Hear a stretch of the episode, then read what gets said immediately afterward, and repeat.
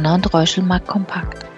Herzlich willkommen zu einer neuen Folge unseres Biweekly Talks mit Carsten Mumm, Chefvolkswirt bei Donner und Reuschel. Ich bin Eva Fiedler und führe Sie durch das Gespräch. Wir freuen uns, dass Sie dabei sind. Im letzten Jahr hat die Wachstumsdynamik der US-Wirtschaft immer wieder positiv überrascht. Und das, obwohl das globale Wachstum mit ca. 3% historisch schwach war. Guten Morgen, Carsten. Wo siehst du die Gründe hierfür?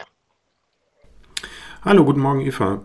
Ja, die US-Volkswirtschaft oder die, das Wachstum der US-Volkswirtschaft hat im letzten Jahr tatsächlich äh, Quartal für Quartal äh, positiv überrascht. Und der Hintergrund ist vor allen Dingen, dass äh, die US-Volkswirtschaft deutlich weniger abhängig ist vom Export und damit eben auch nicht so stark am Nabel der, wie von dir eben schon beschriebenen, grundsätzlich sehr schwachen weltwirtschaftlichen Dynamik hängt.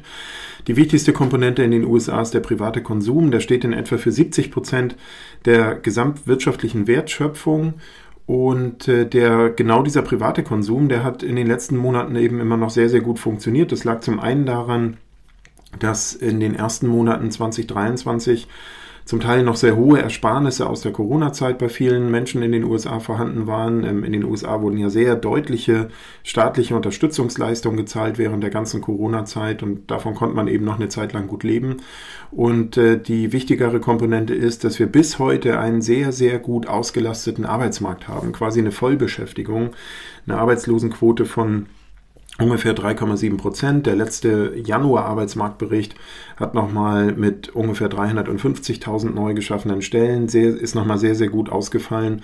Und das in einem Umfeld äh, stark steigender Löhne, wie wir das auch in den USA hatten, hat dann eben genau diesen privaten Konsum weiter ähm, unterstützt und, und damit aber trotzdem sehr positiv überrascht.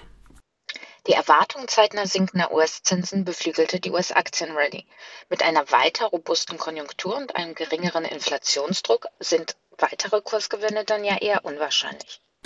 Ja, also zumindest kann man sagen, die Luft wird dünner nach dieser außerordentlich positiven Performance, die wir gesehen haben, wenn wir den S&P 500 mal nehmen, also den Standardwerteindex äh, der in den USA.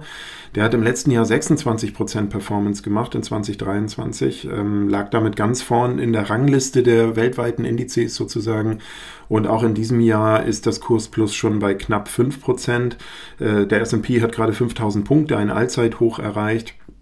Und damit muss man sagen, dass einfach die Wahrscheinlichkeit für ähm, Rücksetzer, äh, die wir in den nächsten Monaten mal erleben dürften, einfach äh, größer wird. Das wäre überhaupt gar nicht ungewöhnlich. Ähm, Kursrücksetzer von 10, 15 Prozent beispielsweise wären an den Märkten, äh, an den Aktienmärkten ja auch eine ganz normale Entwicklung. Ähm, der entscheidende Faktor für die Aktienmärkte ist und bleibt tatsächlich die, die Zinsseite. Und äh, da sieht es so aus, dass die Zinssenkungserwartungen in den USA, also in Richtung der US-Notenbank Fed, äh, zuletzt eben wegen dieser sehr, sehr positiven Konjunkturdaten, die wir jetzt auch für Januar gesehen haben aus den USA, noch wieder nach hinten verschoben wurde. Die erste Leitzinssenkung, die wird äh, vom Markt in den USA jetzt mittlerweile für Mitte Juni erwartet. Das war vor wenigen Wochen noch Anfang Mai und äh, davor ähm, irgendwann hatte man vielleicht sogar März mal im Blick.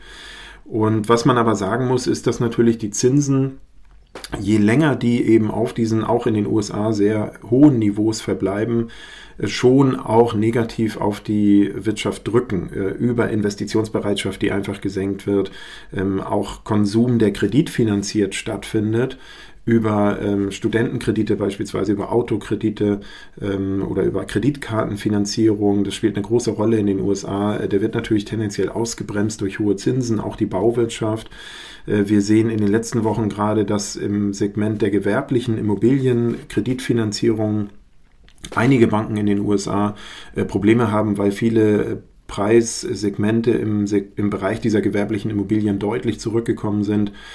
Und das heißt eben auch, dass äh, Unternehmen sich zu relativ hohen Kosten refinanzieren müssen. Und das dürfte insgesamt dann dafür sorgen, dass wir schon auch eine gewisse konjunkturelle Abkühlung in den nächsten Quartalen, in den nächsten Monaten erwarten können in den USA. Das sollte Margendruck ausüben und sich also tendenziell auch negativ auf die Gewinne der Unternehmen auswirken. Und damit ist ein tendenziell, äh, sage ich mal, kurzfristig betrachtet ein gewisser Rücksetzer nicht unwahrscheinlich, wenngleich wir äh, davon ausgehen, dass auf das Gesamtjahr betrachtet die Perspektiven für die Aktienmärkte weiter recht positiv bleiben, weil dann eben doch im Laufe des Jahres die ersten Zinssenkungen kommen. Eigentlich sollten. haben ja nur eine Handvoll Aktien die Rallye angetrieben, die sogenannten glorreichen Sieben, darunter Amazon, Alphabet, Apple, Meta.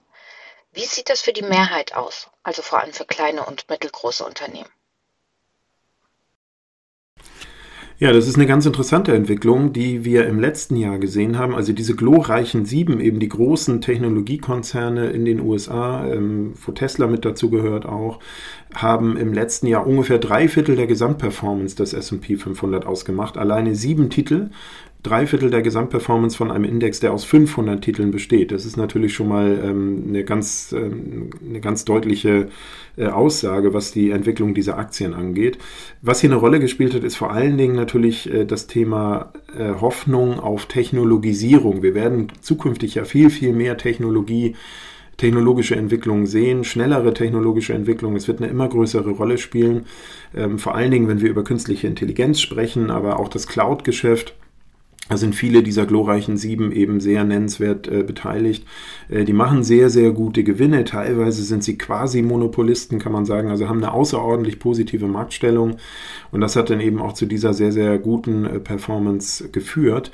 Der breiter aufgestellte Index in den USA, wo eben auch kleinere, mittlere Unternehmen mit drin sind, zum Beispiel der Russell 2000, der hat im letzten Jahr nur knapp 6% Performance gemacht versus 26% im S&P 500.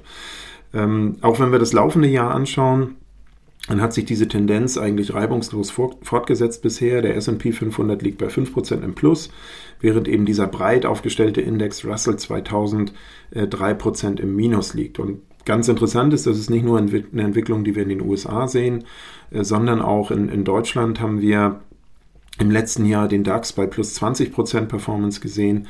Äh, die zweite Reihe der deutschen börsennotierten Unternehmen, den MDAX, der ähm, im letzten Jahr nur 8% Performance gemacht hat und jetzt im laufenden Jahr haben wir eben auch diese Tendenz. Das heißt, die großen äh, Large Caps, die großen börsennotierten Gesellschaften laufen eben deutlich besser.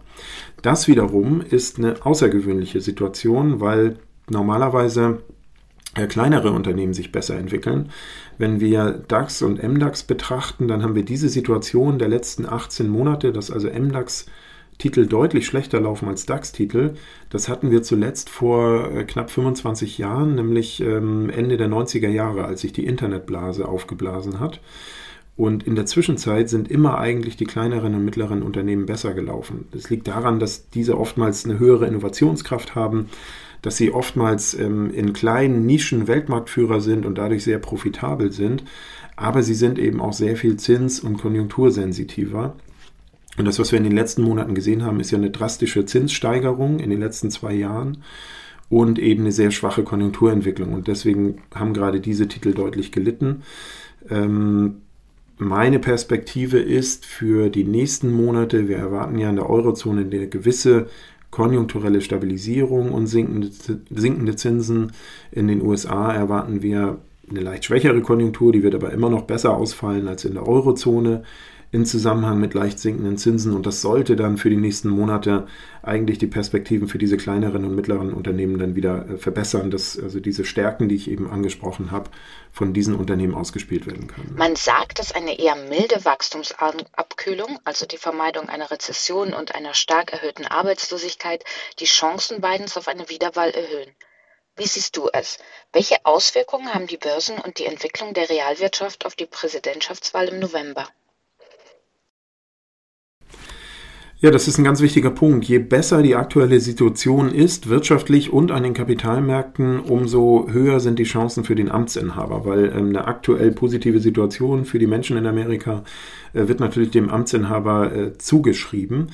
Das heißt also, wir brauchen eine ordentliche wirtschaftliche Entwicklung. Selbst wenn es leicht abkühlt, wie ich das eben skizziert habe, wird es ähm, aller Voraussicht nach äh, auf Gesamtjahressicht immer noch ein ordentliches Wachstumsplus geben. Das ist gut. Wir brauchen einen gut ausgelasteten Arbeitsmarkt und gleichzeitig aber, wenn es geht, eine niedrige Inflation oder eine weiter sinkende Inflation. Die Inflationsraten in den USA sind ja, liegen ja immer noch bei äh, ungefähr 3%. Das ist immer noch zu hoch ähm, unter der Zielsetzung der FED, äh, die auch 2% Inflation anstrebt. Und insofern wird das in den nächsten Monaten, glaube ich, äh, hier eine ganz spannende Gratwanderung der FED werden, der US-Notenbank, weil sie einerseits eben noch erhöhten Inflationsdruck hat. Sie will die Inflation weiter runterschrauben. Äh, sie will aber damit nicht äh, die Wirtschaft komplett abwürgen und dafür sorgen, dass eben die Arbeitslosigkeit deutlich steigt. Und, und das ist in Amerika auch ein ganz wichtiger Aspekt, wichtiger als, als in Europa und in Deutschland, äh, sie möchte auch nicht provozieren, dass Aktien- und Immobilienpreise deutlich runterkommen, weil das wird natürlich die Stimmung unter den Wählern dann auch wieder verschlechtern. Also insofern glaube ich, dass tatsächlich dieses Spannungsfeld zwischen Inflation auf der einen Seite und guter Wirtschaft, gutem Aktienmarkt und guten Kapitalmärkten auf der anderen Seite, äh, das könnte tatsächlich sehr entscheidend sein für die Wahlchancen von Biden bzw. Donald Trump. Wir gehen ja mal davon aus, dass die beiden bei der Präsidentschaftswahl gegeneinander antreten. Und ähm, also eine gute wirtschaftliche Verfassung, äh, eine gute Verfassung an den Kapitalmärkten ist in meinen Augen eine Mindestanforderung dafür, dass Biden äh, eine Chance hat, wieder gewählt zu werden. Aktuell spiegelt sich das noch nicht so ganz wider, weil im Moment ist die Situation ja noch ausgesprochen gut an den Kapitalmärkten und in der Realwirtschaft. Ähm, die letzten Indikationen wenn man sich äh, die Ergebnisse von äh, Wettbüros beispielsweise anschaut oder auch Umfragen, sehen eher Donald Trump. Es bleibt spannend. Vielen Dank, Carsten. Wir hören uns dann wieder am 28. Februar. Bis zum nächsten Mal.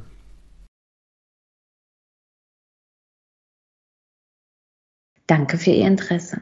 Seien Sie in zwei Wochen gerne wieder dabei. Ihr Donner und Räuschel, Markt Kompakt Team.